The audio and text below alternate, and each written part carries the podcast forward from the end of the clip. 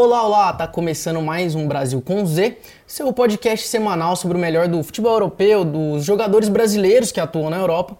Eu sou o Bob, tô aqui mais uma vez e hoje eu tô com uma convidada especial, a Joana Bueno, que ficou um tempinho ausente aí, então bem-vinda de volta, Joana. Obrigada, obrigada. É sempre bom tirar umas férias de vez em quando, né? Pois é, o pessoal sentiu falta de você, a gente aqui também sentiu. É, teve umas doaçõezinhas, mas tudo bem. O Rafinha não tá jogando a Euro, não vou ser zoada Ah, não, hoje. cê- cê- a piada tava pronta na minha língua, você já tirou, então, então tá tudo certo.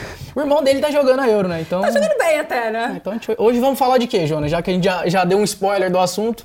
Vamos falar de euro, vamos falar de bastante euro, porque começou o mata-mata, que é a fase que a gente gosta. Começou bem o mata-mata, teve muito jogo bom, jogo de um, gol no último minuto, prorrogação, pênalti. E vamos falar um pouquinho de mercado, que finalmente está começando a aquecer esse mercado, né? A Euro vai chegando ao fim, aí, enfim, os, os times, as seleções que já estão eliminadas, tem uns nomes ali que já estão fechando. É, vão assinando. focando no mercado, porque Exato. durante a competição eles fingem, pelo menos, né, que focam na competição. Joana, antes da gente entrar no assunto da Euro, eu queria fazer um parênteses, que é o seguinte, a gente sempre bate na tecla aqui, né, que a gente fala de futebol europeu, mas a gente tem um foco em comentar é, sobre os brasileiros que atuam na Europa.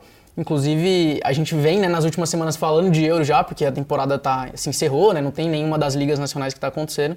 E a gente está falando dos brasileiros naturalizados. E aí sempre tem uma galera que vem lá nos comentários, né? Inclusive, a gente tá disponível no YouTube, né? Pra quem quer assistir a gente lá, é com vídeo, ver nossas carinhas bonitas, mas também nas, nas plataformas de streaming. Então, você não pode ir lá assistir, tá no trânsito, alguma coisa. A gente tá lá também nas plataformas de streaming. Sempre tem um comentário lá assim: ah, mas Brasil com Z, por que, que é Brasil com Z? Tem uma galera que gosta do nosso nome. Explica por que, que é Brasil com Z, Joana, pra quem não entendeu ainda. Brasil com Z porque é o Brasil fora do Brasil, é o Brasil na Europa e em inglês e em outras línguas também é, usam o Brasil com Z, né? escrevem o Brasil com Z. Então, pra gente falar dos brasileiros fora do Brasil, a gente botou um Zzinho. Então tá explicado. Aí a galera fica lá, ah, Brasil com S. Eu falo, gente, vocês não estão entendendo. Então, já Quando que a gente fizer um podcast Brasileirão, a gente faz um Brasil, Brasil com S. S, pronto, já tem um, um nome pronto aí. Mas vamos pra Euro então. Vamos pra falar Euro. de Euro. Os jogos rolaram aí, né, no, no último fim de semana, estenderam até a última terça-feira. Tivemos todos os jogos das oitavas. A gente tem dois dias de intervalo, né? Inclusive não tem jogo hoje. Os jogos retornam amanhã. E na. Amanhã é isso? Isso, na sexta-feira, amanhã, às 13 horas do horário de Brasília. E é um momento bom, inclusive, com essa pausa, pra gente comentar mais ou menos o que, que foi, né? E focar já no, no- em quem tá, tá chegando mais forte também pras quartas. Vamos Dar uma passada geral pelos, pelos jogos e a gente comenta quem foi bem, quem foi mal, quem decepcionou e quem vem forte. Vamos lá. Vamos um por um. Um e por a gente um. vai montando os confrontos também. Primeiro jogo foi no, no sábado, País de Gales e Dinamarca. Surpreendente esse resultado de 4 a 0 para a Dinamarca? Eu diria que o 4 talvez seja surpreendente, mas a vitória da Dinamarca não. Esperado. É, a Dinamarca, assim, é, é uma equipe que talvez seja a favorita das pessoas, ou dos brasileiros, né? Que não a gente tem- criou um carinho agora. criou né? um carinho maior por causa de todo o, ne- o lance que aconteceu com o Eriksen. E esse tipo de coisa no futebol une muito o time, né? Ainda mais quando é um jogador é, muito querido pelo, pela equipe, é um cara que já tem muita experiência. Então, você viu que. A gente viu que em algum momento, óbvio que eles estavam ainda abalados, né? Foram meio que obrigados a jogar logo depois mas que pegaram um ritmo e fizeram o quê? Dois 4 a 0 seguidos, né? Então, eu confesso que eu tô torcendo um pouquinho pela Dinamarca e achei que tem muito aspecto motivacional envolvido nesse 4 a 0 É, eu até imaginei que assim. Ia ser uma coisa de extremos, né? Ou eles iam se abalar completamente igual aconteceu no primeiro Como jogo, foi no primeiro que- que, jogo. foi o que você mencionou, ou então eles iam realmente né, se envolver ali e virar aquele espírito de luta. Uma coisa legal, inclusive, porque a gente pensa nos países nórdicos, né? Dinamarca, que, enfim, a gente não imagina um time aguerrido, o que, o que não é por característica, um time brigador, não é uma coisa de libertadores, igual a gente tá acostumado, mas é muito legal isso, de você perceber que realmente o espírito que tá levando esse time, não que não tenha bons valores, até mostrou isso no último jogo, né? Mas é o espírito mesmo de, de companheirismo ali, de É. abraçar todo, todo o drama do Eriksen que tá levando esse time pra frente. E realmente, eu também comprei um pouco a torcida ali, acho que todo mundo simpatizou, né? Aquela imagem do Poulsen, quando ele faz o gol contra a Rússia e ele vai comemorar, e ele abre a boca e joga um cerveja, eu achei que aquilo é o espírito que a Dinamarca encarnou agora para essa reta final, assim.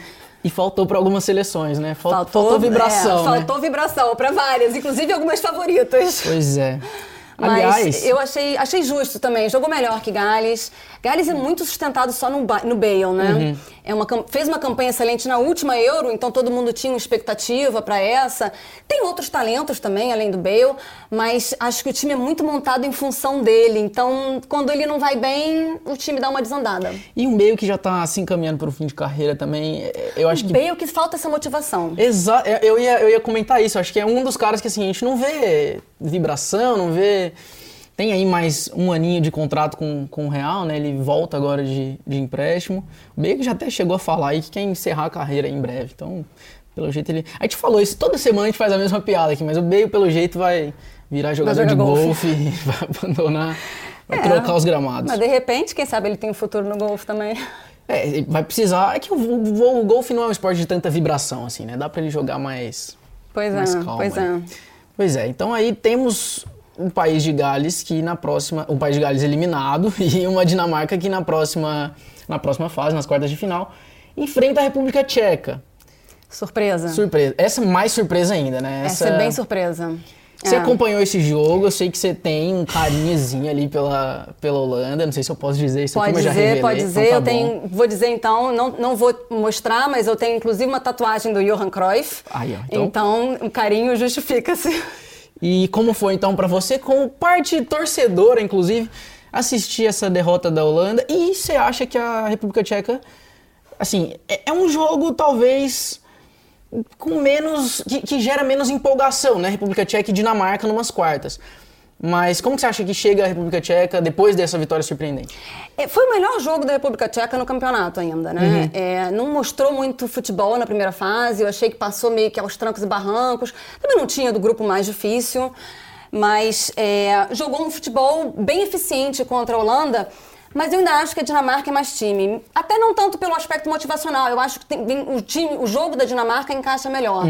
E acho que a República Tcheca, porque não era a favorita contra a Holanda, se preparou muito bem, anulou um pouco os atacantes e o meio de campo da Holanda. Foi um jogo bem tático, né? foi um inclusive. jogo bem tático. A Holanda meio que não tinha muita opção. Você via eles meio um pouco apáticos, Uhum. né? Essa coisa da motivação que a gente vinha dizendo, mas meio sem opção de, de, de saída de bola. O Memphis estava mal, Uhum.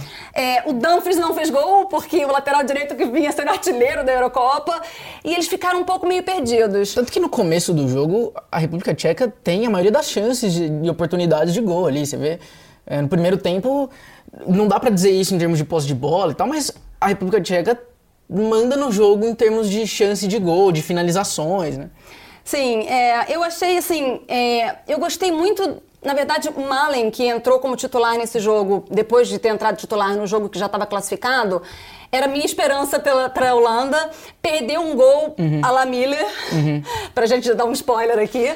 E acho que perdida de, essa perdida desse gol desandou um pouco o time da Holanda. foi pior um pouquinho. Foi, né? foi. É, né? Foi. Mas, mas, mas vale a... E, e o Malen é novinho, então a gente dá um Tá desconto. valendo. Primeira euro dele, a gente dá um desconto. Mas achei que, que a- a- foi um jogo bem tático, mas foi mais um jogo decepcionante da Holanda do que um jogo empolgante Uhum. da República Tcheca.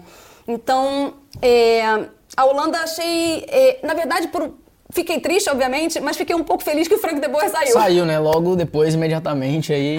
Porque ele realmente ele entrou assim, querendo mudar o time nas vésperas do campeonato. No- Holanda joga em 4-3-3. Diz um boato que é- tem no contrato com o treinador da Holanda que ele é obrigado a escalar três, é, três atacantes. Não existe confirmação desse boato. Que isso. Mas é, a Holanda sempre joga num 4-3-3. Então, dois amistosos antes da Euro, ele resolveu jogar num 5-3-2, que ninguém nunca tinha visto antes. Funcionou, mas era, Na prim- fase de grupos também... mas era uma fase de grupos fácil, Fácil, né? né? Um grupo fácil, exatamente. Então, é, tava empolgando, mas faltava ainda um pouquinho daquele, não sei, daquele mojo, sabe? Inclusive, eu acho que talvez por ter feito uma fase de grupos relativamente boa, a Holanda decepciona até mais, né? Se a gente pega. um- tudo bem que a, a Alemanha, a gente vai falar lá na frente, a Alemanha eliminada, mas estava num grupo mais difícil. Só que a Holanda não, a gente apostou muito depois da fase do grupo, de grupos em Itália, em Holanda, porque vence e convence, e depois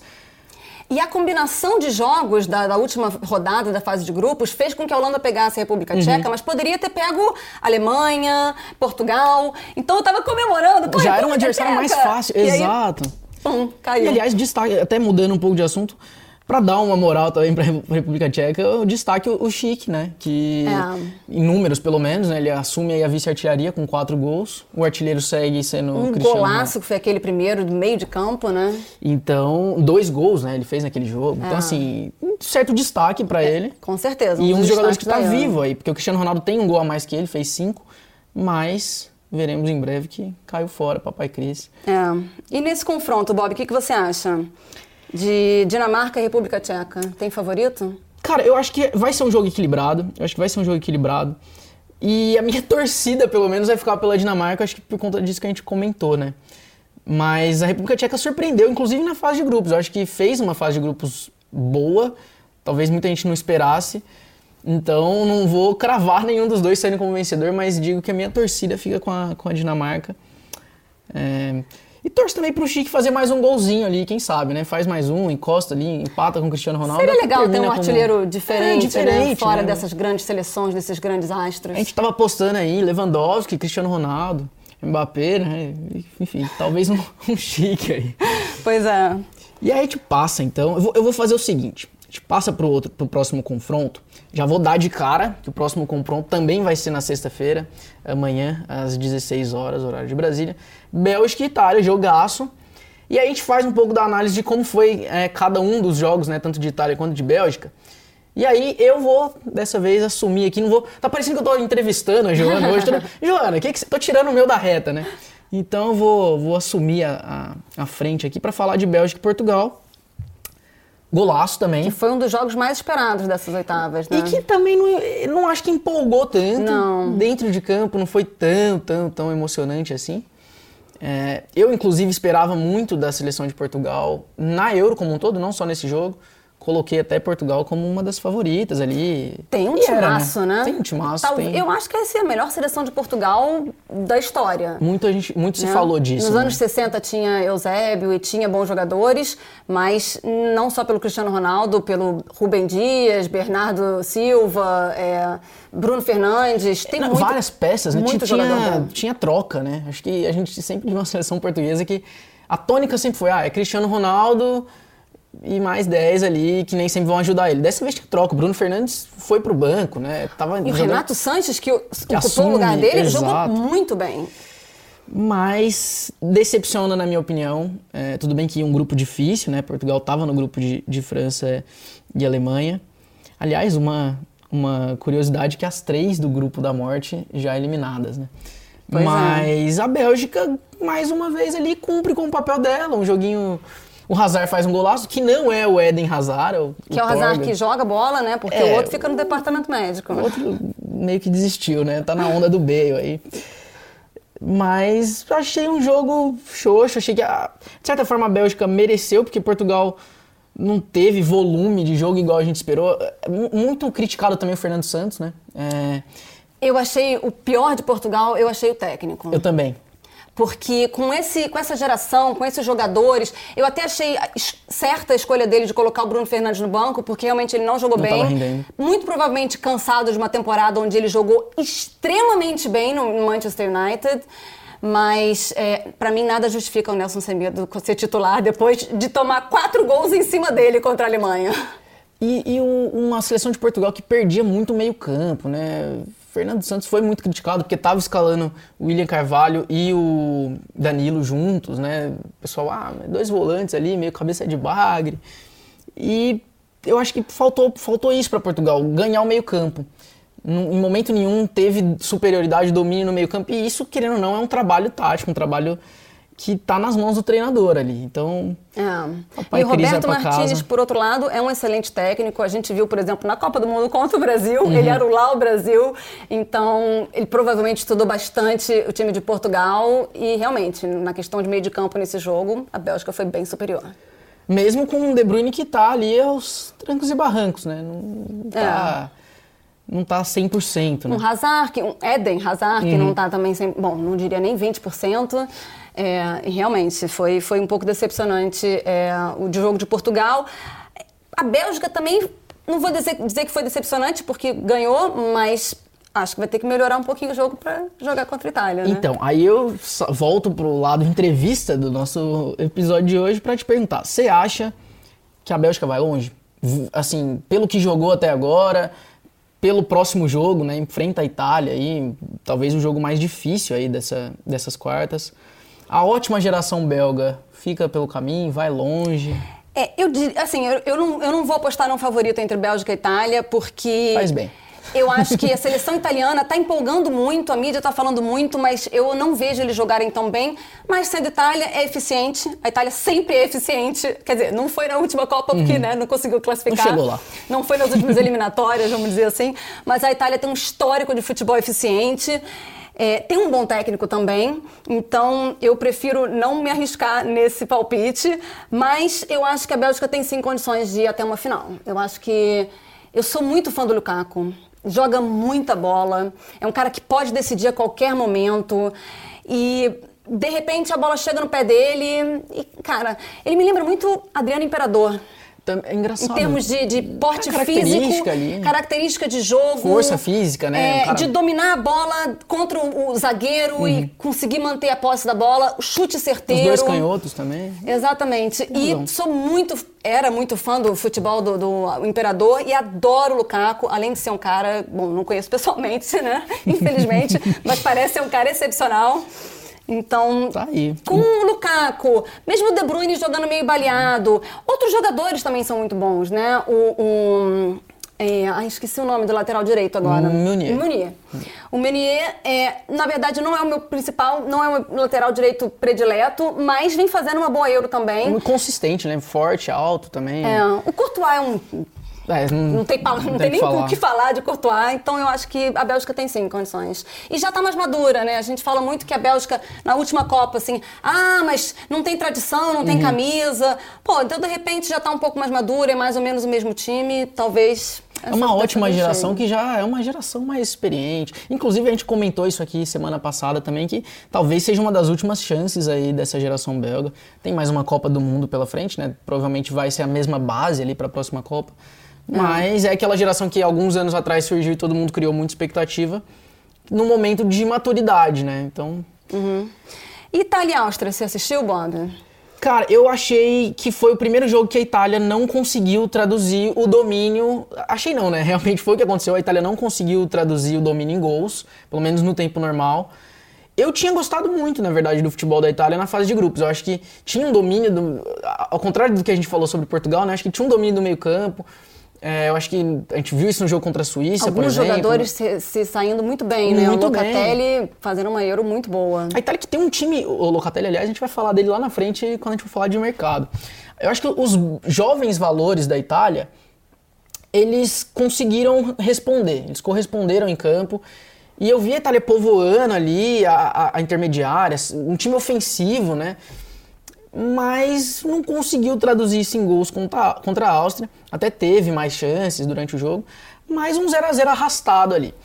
E aí, de repente, na prorrogação. Foi outro jogo, né? Foi outro jogo. Aí realmente a Itália domina, faz um gol, faz outro gol. Aí acho que a Áustria também já, já tinha se dado por vencida. Pode ser, né? Aguentou o jogo inteiro, né? Ah, vai correndo atrás também, né? Então, quando você não tem a posse de bola e você corre atrás, você corre muito mais que o adversário. Como diriam os boleiros, né? A bola que corre e quem cansa é quem corre atrás dela. né? Exatamente. Então, acho que foi meio que o que aconteceu com, com a seleção austríaca. Eu, é o que você falou, eu não vejo favorito entre Bélgica e Itália, mas se eu tivesse que apostar, não tivesse outra alternativa, eu iria com a Itália. É, eu iria com a Itália porque eu acho que empolgou mais, mesmo achando que individualmente talvez a Bélgica tenha jogadores mais decisivos, que eu acho que é o caso do Lukaku. É, Immobile, por exemplo. Entre Immobile e Lukaku, cara, eu vou de Lukaku.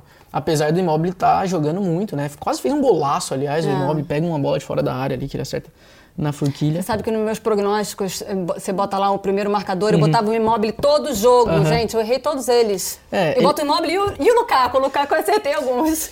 E o Immobile quase, né? Dessa vez, de novo, quase, né? É. Ficou na trave ali.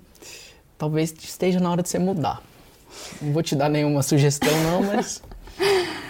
Bota, faz o seguinte, nesse jogo, porque é o primeiro marcador da partida, né? É não o primeiro marcador da partida. Então nesse jogo você põe o Lukaku. Eu vou de Lukaku, né? Aí, Esse- não- E eu vou de Itália, então o Lukaku abre o placar e a Itália vira. Mais um 2x1, Itália classificada.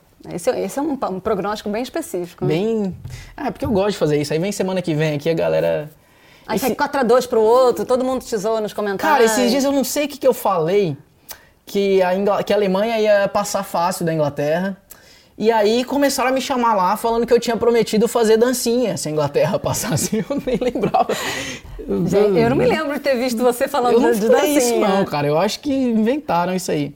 Se, vocês- se alguém achar o momento em que eu falei isso e provar, Manda eu- pra gente. Aí eu faço dancinha. Mas eu acho que eu não falei isso não. Mas vai ser um dos melhores confrontos. Eu acho talvez o confronto mais esperado das quartas, né? Porque algumas favoritas pularam fora mais cedo, então dos times mais de tradição e com mais talentos em campo, dos dois times, eu acho que Bélgica e Itália nas quartas é o confronto talvez de Mais mais, mais chamativo. É, vamos ver. Amanhã às 4 horas, fique ligado.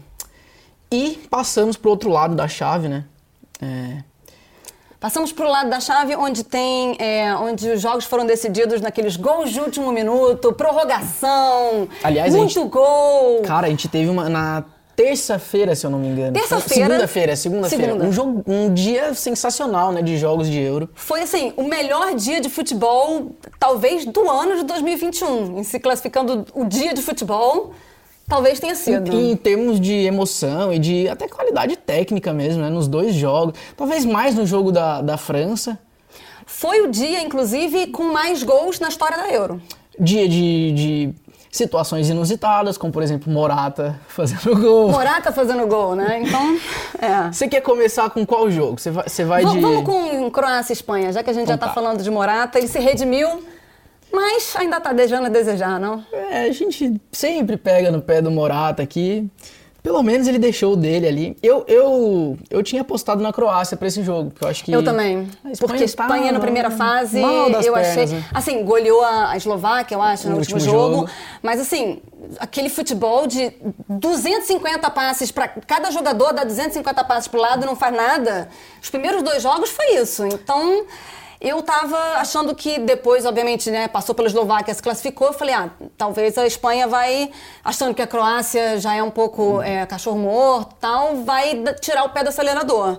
Não foi o que aconteceu. Na verdade, foi um pouco, né? Porque tirou e botou, tirou e botou. Foi um jogo de momentos, né? Foi um jogo que, assim, a Croácia abre o placar, daí a Espanha vira em determinado momento, ninguém dava mais nada pra Croácia, que vai lá em 10 minutos, no, no último lance praticamente, empata o jogo. Daí a Então, assim, foi, foi muito um jogo de blocos, né? Foi. E eu acho que. É aquele que é jogo que a gente chama de pelada, né? Eu achei. Eu não, eu não queria falar isso, assim. Eu Aquela pelada que tudo é gol, bota- chutou pro gol, entrou, né? Aliás, eu até no- na segunda-feira, uma coisa que aconteceu comigo pessoalmente foi: eu perdi uma parte dos dois jogos, tanto do jogo da Croácia e da Espanha que foi antes, quanto do jogo da, da França que foi depois, porque eu fui jogar bola. Colocaram aqui um campeonatinho que a gente joga aqui na, na firma. Colocaram o jogo no meio dos dois jogos da Euro, daí fui lá, né? Quem faz essa tabela, Ah, gente? sacanagem, cara. Inclusive o jogo ficou 5x3 também. Ó. Perdemos. E aí fiquei, pô, chateado que eu perdi um pedaço. Mas foi mais ou menos parecido, foi meio pelado ali. Né? Um gol aqui, um ali. Vou assistir esse jogo pra ver se foi melhor do que. O nosso É, foi emocionante também. Foi, foi. A gente jogou bem. Acho que a gente jogou melhor que a Croácia, pra ser sincero. Foi um 5x3 pra Espanha e um 5x3 pro nosso adversário. Mas a gente podia ter saído com a vitória. Aliás, a Croácia podia também, né? Então vou aliviar pra Croácia. Mas esse talvez tenha sido. Bom, tem a Copa. Essa Euro, né? A Copa do Mundo é no ano seguinte, né? É meio esquisito isso, porque muitas vezes você tem dois anos, Uhum. né? Então muita coisa acontece nesses dois anos. Mas talvez tenha sido o último lampejo dessa Da geração Croácia. da Croácia, né? Perisic, Modric, são os caras que já estão um pouco se encaminhando para aposentadoria. Ainda jogam muita bola, mas já estão se encaminhando para uma aposentadoria. Uhum. Eu acho que é parecido com o que eu falei aqui da Bélgica, mas a Croácia tá uns dois, três aninhos na frente ainda, É. né? Eles já... A Bélgica ainda vai um... talvez até uma próxima Copa, vai uns quatro anos. A Croácia é o que você falou, acho que fora da Euro agora, talvez na Copa do ano que vem, e aí, enfim, vai precisar de renovar. O que não é tão comum, né? Acho que são seleções com menos tradição e que, assim, foi uma, uma geração boa da Croácia, mas a gente não vê novos valores tão É, quando a Croácia chegou na final da Copa do Mundo, a gente comentava que era muito é, surpreendente, Uhum. porque é um país de 3 milhões de habitantes. Então, para você conseguir ter essa coincidência de fazer uma geração Uhum. muito boa, não acontece sempre, né? Não é uma coisa que vai acontecer com regularidade. É. né? E eu acho que a Espanha, apesar de ter tido uma fase de grupos truculenta, chega com boas chances de passar. É, acaba chegando com boas chances. Nos dois últimos jogos surpreende, entre aspas, aí, porque é, inclusive é a primeira seleção a fazer cinco gols seguidos em dois jogos de Euro, pelo que eu vi. Se Foi, não me engano, é, sim. é esse dado. E chega para jogar com, com uma Suíça que Que vem motivada moral, depois de né? eliminar a campeã mundial. com moral. Eu acho que, eu acho que a Suíça ganha nisso, né? Chega com muita moral. É. Num jogo, assim, que. é, é, que a Esse foi o melhor falava- jogo da Euro, né, Ju? Foi o melhor jogo. Esse eu acho que não... Foi o melhor jogo. E a gente falava de motivação. Não faltou pra Suíça motivação. Aliás, sobrou. Podia ter dado, inclusive, um pouquinho pra França, porque ainda ia ter vencido o jogo. A França não ganhou por isso, eu acho. Porque eu acho que quando. Aliás, curioso, porque o jogo é um pouco espelho do outro, né? A, a Suíça abre o placar, a França vira. E aí, de repente, um 3 a 3 também ali nos últimos 10 minutos. Então, bem parecido. Muito. O roteiro é igual ali, o roteirista esqueceu de, de mudar ali a, a chavinha. Mas faltou um pouco, porque a França foi criticada, inclusive, por isso. Porque, cara, você vira 3 a 1 não dá pra tomar um empate de novo, né? Não dá. Em 10 minutos. Tomou um empate em 10 minutos. Eu tava, pode, inclusive, cara. falando no telefone, e aí, assim, teve o, terce- o terceiro gol da França, e aí viraram pra mim e falaram assim: ah, bom, agora eu vou dormir, né? Porque, assim, Acabou. acabou o jogo. Falei, ai, não, vou ver meus Isso últimos não. 10 minutos, depois eu vou. Bom, primeiro que eu vi os últimos 10 minutos, E depois a eu vi a prorrogação, depois eu vi os pênaltis, não tinha nem como dormir depois, porque era tanta excitação. Cara, e esse jogo teve muitos elementos, muitos elementos, assim, é... A gente podia fazer um episódio só desse, Só desse jogo, porque foi cara. uma coisa sensacional. Eu tava até olhando o relógio aqui pra ver quanto tempo a gente ainda tem, porque assim, primeiro, um Benzema jogando muita bola, um Pogba, que eu acho que é aí o principal destaque da França na Euro, Gente, que- sensacional. esse é o Pogba que o Manchester United quis contratar e, não sei, contratou só, um só joga, gêmeo. mas só porque- joga assim na França, cara. Gente, é impressionante. A bola que ele joga com a camisa da França, ele fez o mesmo na Copa do Mundo, nessa Euro. Assim, e ele sabe disso, né? Porque ele fez aquele gol Não, é depois. mala, ele... né? Mala, pô, ele faz o gol, cruza o braço ali. E pênalti. Quando ele bateu aquele pênalti, depois assim saiu assim, meio tipo, ah, pô, fiz o que eu fiz. Bateu eu gosto super dele, bem. eu, eu gosto de- dessa Adoro. marra dele, sabia? Eu, na hora que ele fez o gol, eu tava em casa, minha namorada do lado, eu falei, olha lá a comemoração. E aí eu imitando assim. Cara. Eu acho ele um jogadoraço. Eu achava assim, quando ele jogava é, no Manchester United com o Mourinho, um absurdo o Mourinho deixar ele no banco. Ainda mais com o time do United, com assim, aquele meio de campo horroroso. Uhum. É, e agora vem recuperando um pouco no United do bom futebol, mas assim, agora a gente Não tem viu... comparação, né? Não tem Esse é o comparação. Pogba. Aliás, o, o- lá na frente, já vou dar mais um spoiler, a gente vai escolher, a gente sempre faz isso aqui no, no Brasil com Z, os melhores e piores, né? Como a gente não tem brasi- tantos brasileiros assim, a gente vai falar dos europeus dessa vez. Eu até daria pro Pogba, cara, eu vou, já vou aproveitar que a gente tá no assunto Pogba, hum, porque ele merecia muito pela Euro que ele fez, pelo jogo, E pelo até o gol. próprio jogo. A França é, deu mole, mas ele jogou muito bem.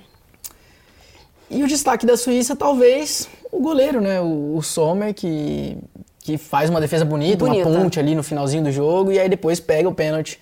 Também No- bonito, né? Uma defesa. Uma que defesa um bem pênalti não também. tão bem batido assim, mas ele, ele sai muito bem, até ficou a dúvida, né? Talvez ele tivesse se adiantado. E aí no replay você vê que ele, cara, ele mantém o pé em cima da linha até o último momento, ele ganha espaço na hora que ele se adianta ali, entre aspas. Faz uma defesa muito bonita. A Suíça eu acho um pouco uma surpresa nessa Euro, porque eu não gosto do futebol da Suíça em geral. Uhum. Eu sempre falo assim, é o ferrolho suíço, só joga na retranca, ganha de 1 a 0 com gol de escanteio, meio Atlético de Madrid. É, e eu não gosto desse tipo de futebol, então eu nunca aposto na Suíça. Mas assim, me surpreendeu muito. Achei que eles jogaram muito bem. É, não tem grandes jogadores, né? Mas, é, assim, talentos individuais. Até teve, por exemplo, o Chaka jogou muito bem. Uhum. Acho, acho até que talvez tenha sido eleito o melhor do jogo. Mas, assim, vem sendo muito elogiado. Mas é, achei que foi, jogou em conjunto. Foi um conjunto muito bom. E corajoso o time da Suíça, isso que eu achei legal, assim. é, porque, cara, depois que você toma o 3x1 ali, tudo bem, não tinha muito o que perder, né? Era, tinha que ir pra cima, mas eu achei que o time foi corajoso, sabe? Até no, na prorrogação. Tudo bem que eu percebi o time da Suíça muito cansado no- na prorrogação, não tem a- as mesmas trocas que a França tem, né? A França continua trocando ali e mantém, de certa forma, um padrão técnico. Porque, individualmente, o melhor elenco é disparado, Disparado, da França. cara, e vai ser disparado. pelos próximos 5, 6 anos, porque são todos muito jovens. Não, não todos, né? mas Benzema e Griezmann uma, não, mas uma assim... turminha jovem ali que, que segura a onda. Mas realmente a Suíça foi mais, foi mais time. A gente podia falar muito desse jogo ainda, mas é, ficam aí os highlights, né? Um- uma grande partida do Chaka, grande partida do Sommer, ape- apesar dos, dos três gols sofridos aí. E entre Suíça e Espanha, Vou de Espanha. Eu Eu vou vou, de na Espanha. tradição, vou de Espanha. A Espanha que veio aí meio aos trancos e barrancos, mas acho que É. a Suíça não vai aprontar duas vezes, não. Pois é, eu, eu, não apostei, eu não apostei muito na Espanha nessa Euro. Achei que, pelo menos pela fase de grupos, até pelo futebol que já vinha jogando antes, bem modorrento. Mas Espanha é Espanha, né? E bem ou mal, também tem jogadores melhores. E, bom, eu vou de Espanha também. Inclusive, tem o Thiago, né? A gente até sempre faz a promessa de falar dos brasileiros. Passamos aqui, pulamos. Pois passamos é. pela Itália e pulamos os brasileiros naturalizados que jogam pela Itália, inclusive a seleção que mais tinha brasileiros. Que uma vez, inclusive, jogou com os três no, meio- no meio mesmo time. No, né? no último jogo, né? É, Eles jogaram é. com, com um time misto ali.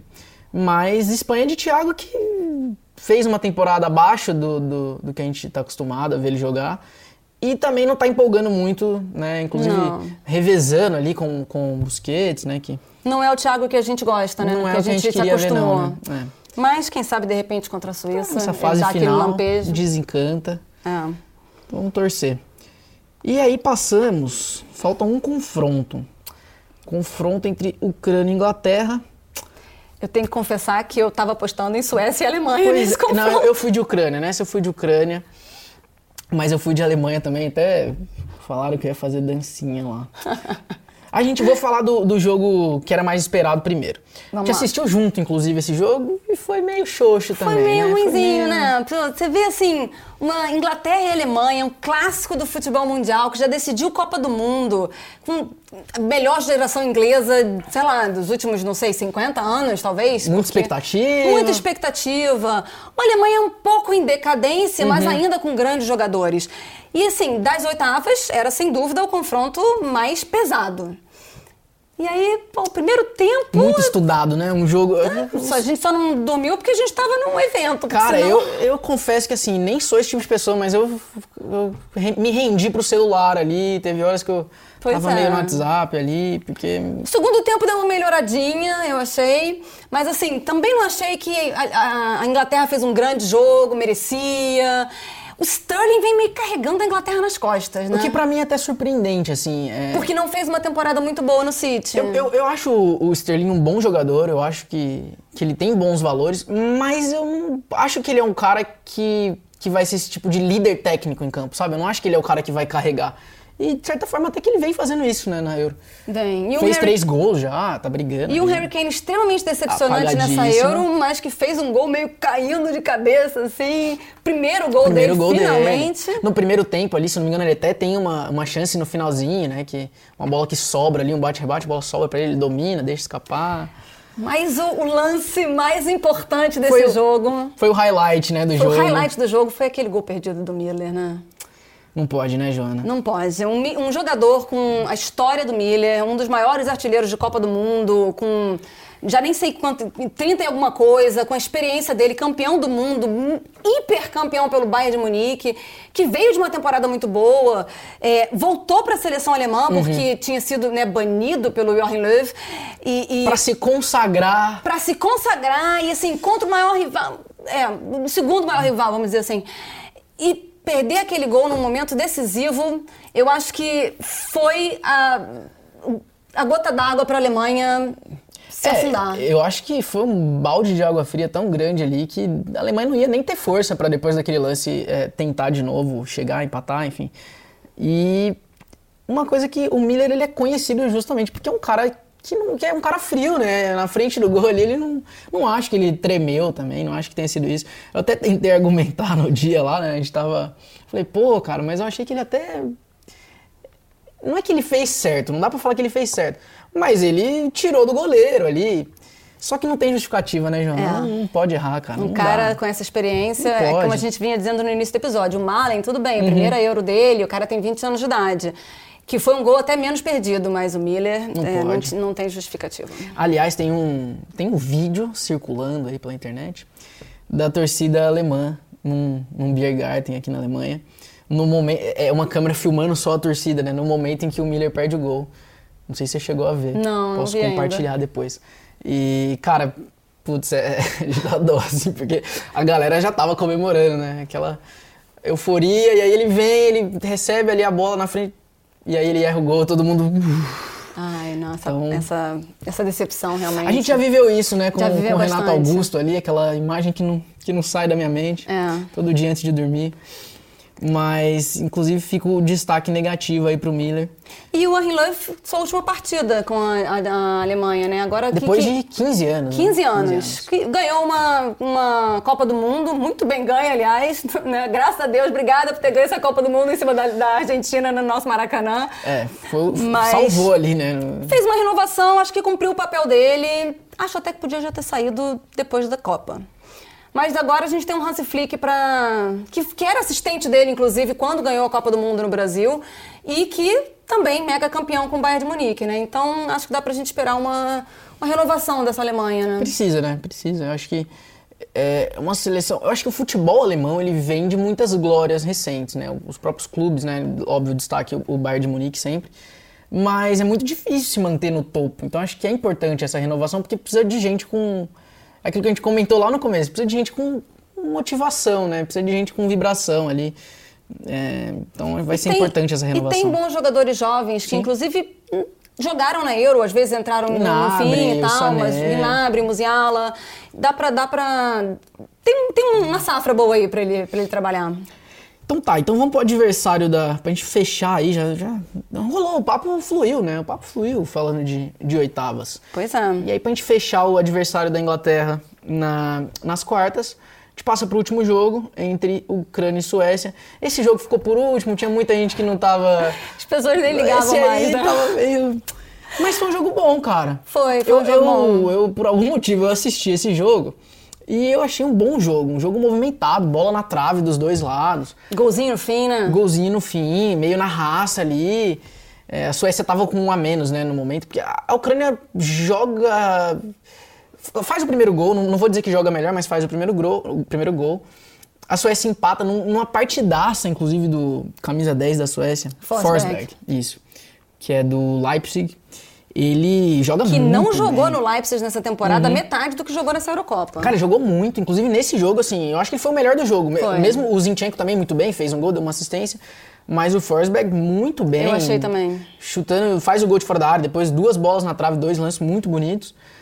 Mas foi um jogo bom, movimentado, assim. É, de duas seleções que não tem essa característica ofensiva, né? Talvez até por isso o jogo em alguns momentos tenha ficado aberto eu acho que aquele jogo podia dar qualquer um ali, sabe? E... Podia, foi bem equilibrado. Eram times mais ou menos do mesmo nível técnico. Uhum. Que tiveram uma primeira fase, uma fase de grupos meio parecidas. E era, é isso, né? Ninguém estava muito afim, porque estava todo mundo esperando que fosse seleções de mais peso ali. Mas é, foi um bom jogo. A expulsão acho que acaba sendo decisiva lá pro final do jogo. Bem feia, feia né? né? Uma entrada é. de solo é. ali.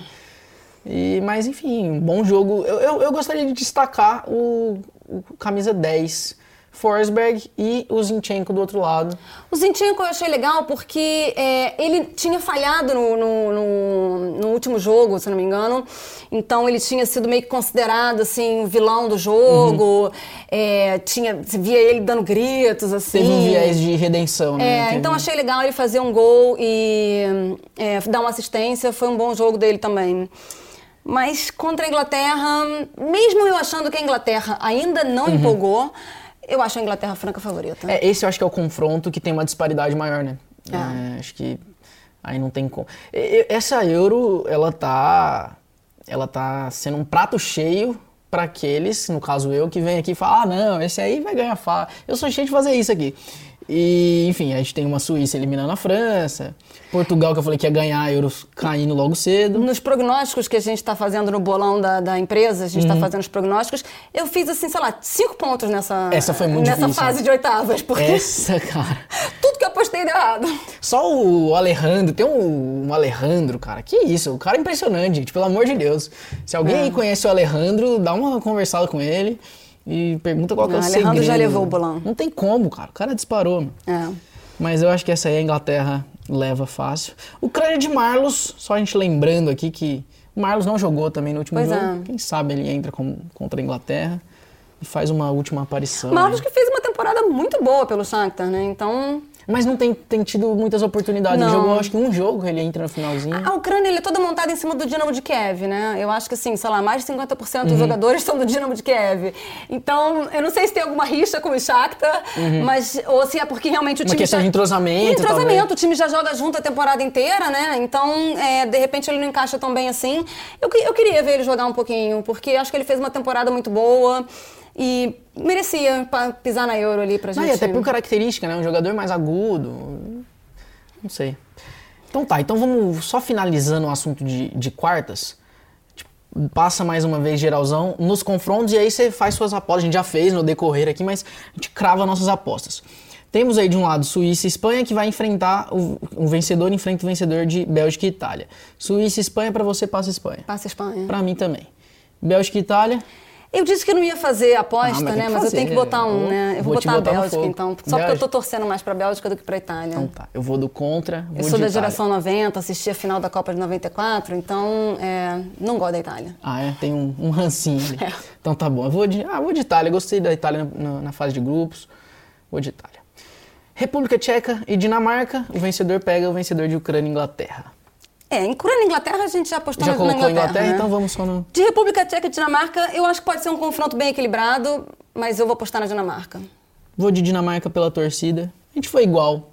A gente foi diferente na Itália aqui. É. Basicamente, fomos nos mesmos. Aí depois eles vão zoar a gente nos comentários que tudo que a gente falou deu errado. Não, o que vai acontecer é Itália e Bélgica vai dar um empate, vão anular o jogo, nenhum vai passar e os outros a gente vai errar os três. Certeza, É. cara. Sempre acontece isso. E você tem destaque melhor jogador das oitavas? Tem alguns, tem alguns. É, Foi difícil escolher o melhor, né? Porque teve tanto jogador fazendo gol decisivo, gol eu- bonito, gol de último minuto, passe lindo. Sabe o que, que me dificultou mais ainda? Que eu acho que teve muito jogador que foi bem individualmente, mas que ou foi eliminado, ou o próprio caso do Pogba, né? Que eu acho que eu daria pro Pogba o, o título de melhor da semana, porque jogou muito bem, pelo gol que fez, pela Euro que fez, né? Eu acho que seria assim, pra coroar. Mas, cara, seleção eliminada. É, daria. É, é complicado. Tem Foi, muita fez, gente. fez dois gols. Te- Teve tanta gente também Muita que fez dois gente que- gols, né? Vai primeiro aí que eu ainda, eu ainda tô indeciso. Tá, então pra, pra te Vamos- dar o vamos- tempo de pensar, eu vou de Kasper Dolberg, que quem não conhece é um atacante muito jovem da Dinamarca, que jogava no Ajax, passou pro, se não me engano, acho que ele tá no Nice, não teve uma temporada muito boa no Nice, aliás, o Nice quase foi rebaixado. E o Dolberg, eu achava que ele. Ai, tô batendo no microfone aqui, desculpa aí quem tá ouvindo, deve ter feito barulho. É, eu achava que o Dolberg ia ser titular incontestável na Dinamarca, né? Inclusive, também faço fantasy da- do site da Euro e botei ele no, no fantasy duas rodadas e ele não, Ele não entrou jogou. nem no segundo tempo. Quando eu tirei o cara, o cara faz dois gols. Ah, você tirou ele pra... Tirei Hum. ele. E aí ele fez dois gols. E eu acho, eu gosto muito do futebol dele, acho ele um, um- Acho que ele melhorou muito, porque no Ajax ele ainda era muito ima- imaturo, muito verde. Tinha, sei lá, 17 anos. Então gostei de ver ele entrar como titular e fazer dois gols. E acho que fez gol também no, no jogo anterior, se não me engano. Então eu vou de Kasper Dolberg. Eu tô com uma carinha aqui porque eu acho que você não deveria dar pra ele, porque ele te prejudicou no Fantasy Game. Então, Quem me prejudicou foi o técnico. Tá, tá certo, não. Bo- Boa justificativa. Então pode dar pra ele o, o título de melhor da semana. Cara, eu vou dar pro, pro Zinchenko. É, na sua Redenção. linha de. Ah, eu acho que você foi num, num nome diferente. Vou dar pro nome diferente também. É, pela partida que todo mundo meio que deixou ali em segundo plano, ele faz o- um gol importante, dá uma assistência no finalzinho do jogo, cruzamento bonito, pela redenção. Eu acho que os outros nomes que eu O destacaria. Zinchenko também terminou a temporada com o City meio que sendo Uhum. culpado pelo gol do Chelsea ali, né? Porque foi um pouco falha dele. Então, é Vou- legal. Vou dar um preminho de consolação pra ele. Muito provavelmente a Ucrânia não vai adiante aí na Euro. Mas eu acho que também porque os outros destaques que eu tinha não. Boa parte deles eram da França até, né? Eu acho que o Benzema numa partida muito boa. Tá, poderia dar pro, pro Sommer, escolher o Sommer, mas. Seferovic também, da, da Suíça, fez um jogaço. E faz dois gols também, né? Também, Importante. é. Apesar de eu achar que o Chaka talvez tenha sido o melhor jogador Uhum. nesse- nessa partida. Eu vou anular essa partida, não vou escolher ninguém dela, porque essa partida foi uma coisa à parte. Né? Então, então pronto. Foi uma coisa assim, além do futebol, né? Exato. Então vou de Zinchenko. E de pior. Tu também tem bastante opção de pior, Tem né? bastante. Não, essa eu vou cravar, vou de Thomas Miller. Esse é fácil. Essa eu vou de Thomas Miller. Tem, tem alguns outros nomes, acho que já até sei o seu. Mas o Miller, porque se ele empata o jogo ali, eu apostaria até na Alemanha, caso empatasse naquele momento. E acho que você já pontuou muito bem todos os motivos que o Miller tinha para fazer esse gol. Ele precisava ter feito esse gol. Não foi também uma partida boa, além do, do gol perdido. Ele perde bola fácil, erra passe. Até Euro ele não foi muito não bem foi, na Euro. Não foi. A gente esperava mais dele, então É. Eu vou de Matthias de Ligt. hum, prejudicou, né? É. É, ele não jogou o primeiro jogo da Holanda porque ele estava meio machucado. Ele entrou no segundo jogo. Não fez, assim, não prejudicou no- no- na fase de grupos, mas também não fez nada de excepcional, assim. Achei que ele estava ainda tentando, talvez, se adaptar, não Tava sei. média um esquema né? diferente do Frank de Boer, né?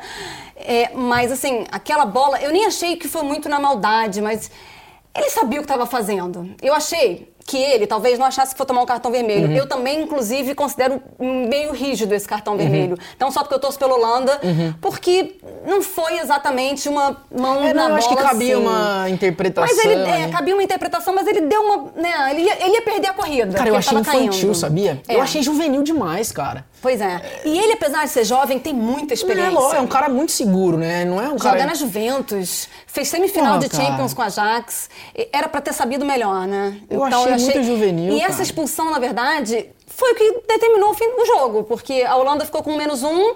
Frank de Boer não colocou outro defensor, colocou outro atacante. O que pra mim é. Eu também diria posso- que estranho. Eu também posso fazer um episódio inteiro só falando mal do Frank de Boer.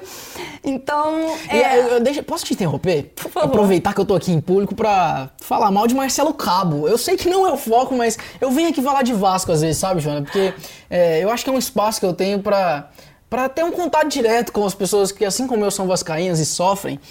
E aí o Marcelo Cabo me escala. Não sei se você tá sabendo o que aconteceu ontem na Série B do Campeonato Brasileiro. Mas o Marcelo... Eu tô mudando de assunto total, né? Desculpa. Mas o Marcelo Cabo me escala o Bruno Gomes, jogador promissor, jovem, né? Volante ali, brigador. E o Bruno Gomes me faz o favor de cometer uma falta aos dois minutos de jogo, tomar um cartão amarelo, e de cometer uma segunda falta aos cinco minutos de jogo e tomar outro cartão amarelo e ser expulso com cinco minutos de jogo, cara. não dá. Então, assim, Me lembrou aquele, é, na final da Copa do Brasil contra o Flamengo, que Valdir Papel. Valdir papel. Que não, não papelão, pode Val- tomar um cartão Val- daquele pô. numa final em cinco minutos. Cara, É. então assim, eu fugi totalmente do assunto, mas é porque eu ainda tô com a raiva de ontem guardada. Pois é, Foi e eu tô com a situação- raiva do Frank De Boer, então, tá pronto. tudo certo. Tá, a gente fica no pior da semana, Bruno Gomes. Muda aí. Afinal de contas, é Brasil com Zene, então a gente fala de Brasil também. Cara, que absurdo. É, não. Fugi do roteiro, desculpa. Mas- A produção vai me dar bronca. Não tem problema, mas a gente volta pro roteiro e volta pro mercado, né? Porque senão a gente termina o episódio Foi, é, aqui e tem bastante coisa rolando já no mercado. O que, que é o seu destaque para mercado de transferências? Meu destaque pro mercado de transferências vai ser técnicos na Inglaterra. Vamos lá. Ontem fecharam dois técnicos em clubes grandes da Inglaterra, que foi Rafa Benítez, que já ganhou Champions League com o Liverpool, com o grande rival Everton. Uhum. E na verdade o Rafa Benítez, se não me engano, desde aquele Liverpool não faz bons trabalhos. Então é uma certa aposta arriscada do Everton. E o Nuno Espírito Santo, que fez assim duas temporadas excelentes com o Wolverhampton e que é muito, muito bom técnico, na verdade, um dos destaques, vamos dizer assim, dessa geração portuguesa, ele é um técnico de destaque, que eu achei, inclusive, que talvez quando o Fernando Santos sair, é uma boa opção. Poderia assumir ali. Assumindo o te- o Tottenham, que diz a mídia inglesa, é o, acho que se não me engano, acho que é o décimo técnico ou nono técnico que o Tottenham procura, porque todo mundo diz não. Eu diria também. Mas, assumindo o Tottenham, acho que a gente pode até esperar, de repente, os jogadores portugueses chegando, porque ele fez isso no Wolverhampton, Uhum. chegou a ter 11 portugueses no Wolverhampton. Acho que é Panela, uma... hein? Panela. Panela. Acho que é uma excelente aposta, porque eu acho ele muito bom técnico. Mas assim, o Tottenham tem muita pressão, né? Porque o Tottenham não ganha um título há 178 anos. Então, é, se não for bem, vai dançar. E aí eu acho ruim, porque o trabalho dele no Wolverhampton foi um pouquinho mais de médio prazo. Uhum, E tinha, eu acho que ali tinha paciência. Tinha um pouco, não sei se é a palavra, mas tinha uma certa paciência com o trabalho. Acho que no Tottenham, se não tiver resultado num, num, espaço de tempo menor, a cobrança vai ser muito maior, né? É, sim. Mas aí já, já começa a Premier League com um gostinho a mais, assim, um tempero a mais pra gente ver como é que esses técnicos vão se sair. Isso aí. Mas tem jogador também, né? Tem muita gente sem contrato, né, Joana? Acho que a gente tá no, hoje dia 1 de julho, então assim, virou no dia 30 uma galera desempregada aí. Tem uma galera de peso desempregada. Uma galera de peso.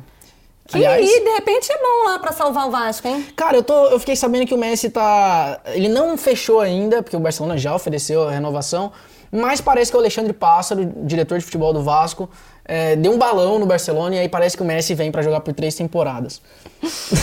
e de repente um, um, um, tal de Sérgio Ramos Também, melhorando a defesa ali, especulado, né? é, para fazer dupla com o Castan, né? É claro que destaque continuaria sendo o Castan, mas o Sérgio Ramos ia compor bem. Pois é, não, tem, além de Sérgio Ramos e de Messi, que, bom, Messi é meio que a gente já sabe Messi pra onde vai, é que vai, é... Sérgio Ramos ainda tá indefinido, Boateng também tá sem, sem contrato. contrato. Esse aí um pouco indefinido também, né? Indefinido não, não também. Já não vem no seu melhor, né? Então. É... E também já pro final da carreira ali, eu acho que é. o já tá nos 30 O irmão dele fechou com o Hertha Berlim. Verdade. Kevin Prince fechou com o Hertha Berlim. Time que ele foi revelado. É, não acho exatamente uma boa contratação, mas o Hertha também né, não anda muito bem das pernas. Vê o então... que, que dá. Mas a maior contratação, ou pelo menos não está oficializada. De repente, quando esse podcast for pro ar, já está oficializado. Uhum. Mas está todo mundo dando como certa a maior contratação até o momento desse mercado, Jadon Sancho no United. Manchester United. Essa aí, todo episódio do Brasil com Z, nos últimos dois meses a gente fala disso, porque é uma negociação que vem se arrastando tem mais de um ano, na verdade. Né? Na, na última janela de, de transferências já, já tinha um, um, rumor forte aí do, do Sancho no United. Parece que finalmente fechou, só falta assinar ali entre é. 80 90 milhões de euros. Acho que agora ele vai ficar feliz, né? Porque eu acho que a temporada passada ele começou meio mal porque a negociação não tinha não ido pra certo, frente. O início da temporada dele foi muito ruim. Depois ele melhorou. Eu até não sei por que, que ele não vem jogando a Euro. Não joga na Euro, né, Porque cara? eu teria colocado ele no lugar de vários outros não jogadores joga. ali, pelo menos no segundo tempo, para o cara de repente decidir. Bom, um Inglaterra e Escócia 0x0 modorrento. E não colocam um Sancho, Sancho. É. Todo Mas... mundo se perguntando, essa aí é, é, um mistério realmente. E aí, assim, vou passar, Joana. Está ficando meio sem tempo também. Eu vou passar geralzão por algumas que não são de tanto destaque assim. Vou passar na manchete e a gente fica por isso mesmo. Vamos PSG lá. parece que finalmente acertando com, com o Hakimi da Inter, né? Lateral Boa direito. Boa contratação. Boa contratação. Caro, né? É. Caro, né? 70 milha. Eu ainda não entendo por que, que o Real Madrid abriu mão desse abriu cara. Abriu mão, pois é. Ele, ainda mais ele temporada... pouco jogou pelo Real Madrid, né? Ele e nessa última temporada o Real Madrid não teve lateral direito, né? Porque eles pois ficaram é. no departamento médico a temporada inteira, então... Mas parece que falta só assinar Deve ser, pode ser também que quando a gente a gente tá gravando aqui de manhã, hoje quinta-feira, pode ser que quando a gente lance já tenha assinado. Tem brasileiro também no mercado. Tem né? brasileiro. Né? Renato Augusto, falamos dele aqui no eu mencionei o lance do Renato Augusto na Copa. O contrato dele vai até o fim do ano, né? É, tá, tá um problema lá com, com o time dele, alguns meses sem receber, né? Tá, tá num litígio lá. Mas a partir de agora ele já pode assinar um pré-contrato, também pode ser que rompa lá o contrato justamente por conta desses problemas. E o Flamengo já anunciou que está de olho, parece que é prioridade aí. Pro... Seria legal ver ele de volta no futebol brasileiro. É, Ainda eu... mais do Flamengo, onde ele foi revelado. Você gostaria, eu não gostaria tanto. Eu não ia ficar tão feliz não, mas... eu não reclamo não. Ah, tá bom.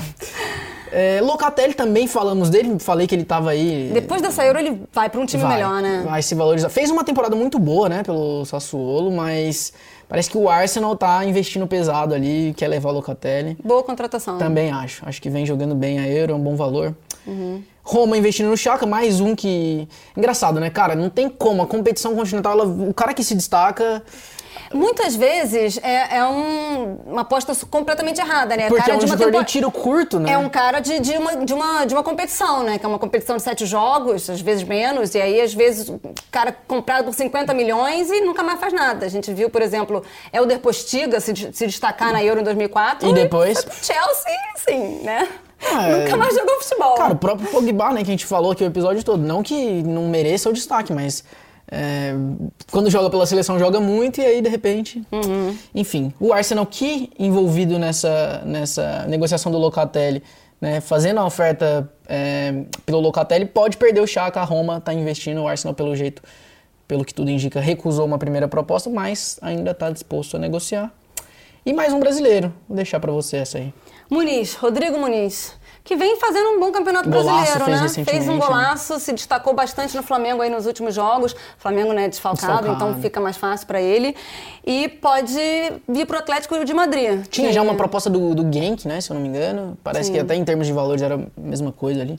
Eu acho que ainda é um jogador jovem, né? Ainda podia amadurecer um pouquinho mais no futebol brasileiro, mas, é, bom, Dá pra vender mais caro, na verdade. Dá pra vender mais Essa caro, proposta de, vai, vender 5 mais milhões caro. de euros. Cara, dá pra segurar ali mais um aninho, dois aninhos. mas é o campeão, campeão espanhol, né? Então, assim, ele vai dizer sim na hora, se É, eu acho que dele. por ele, eu iria. Eu, acho que por também. ele não.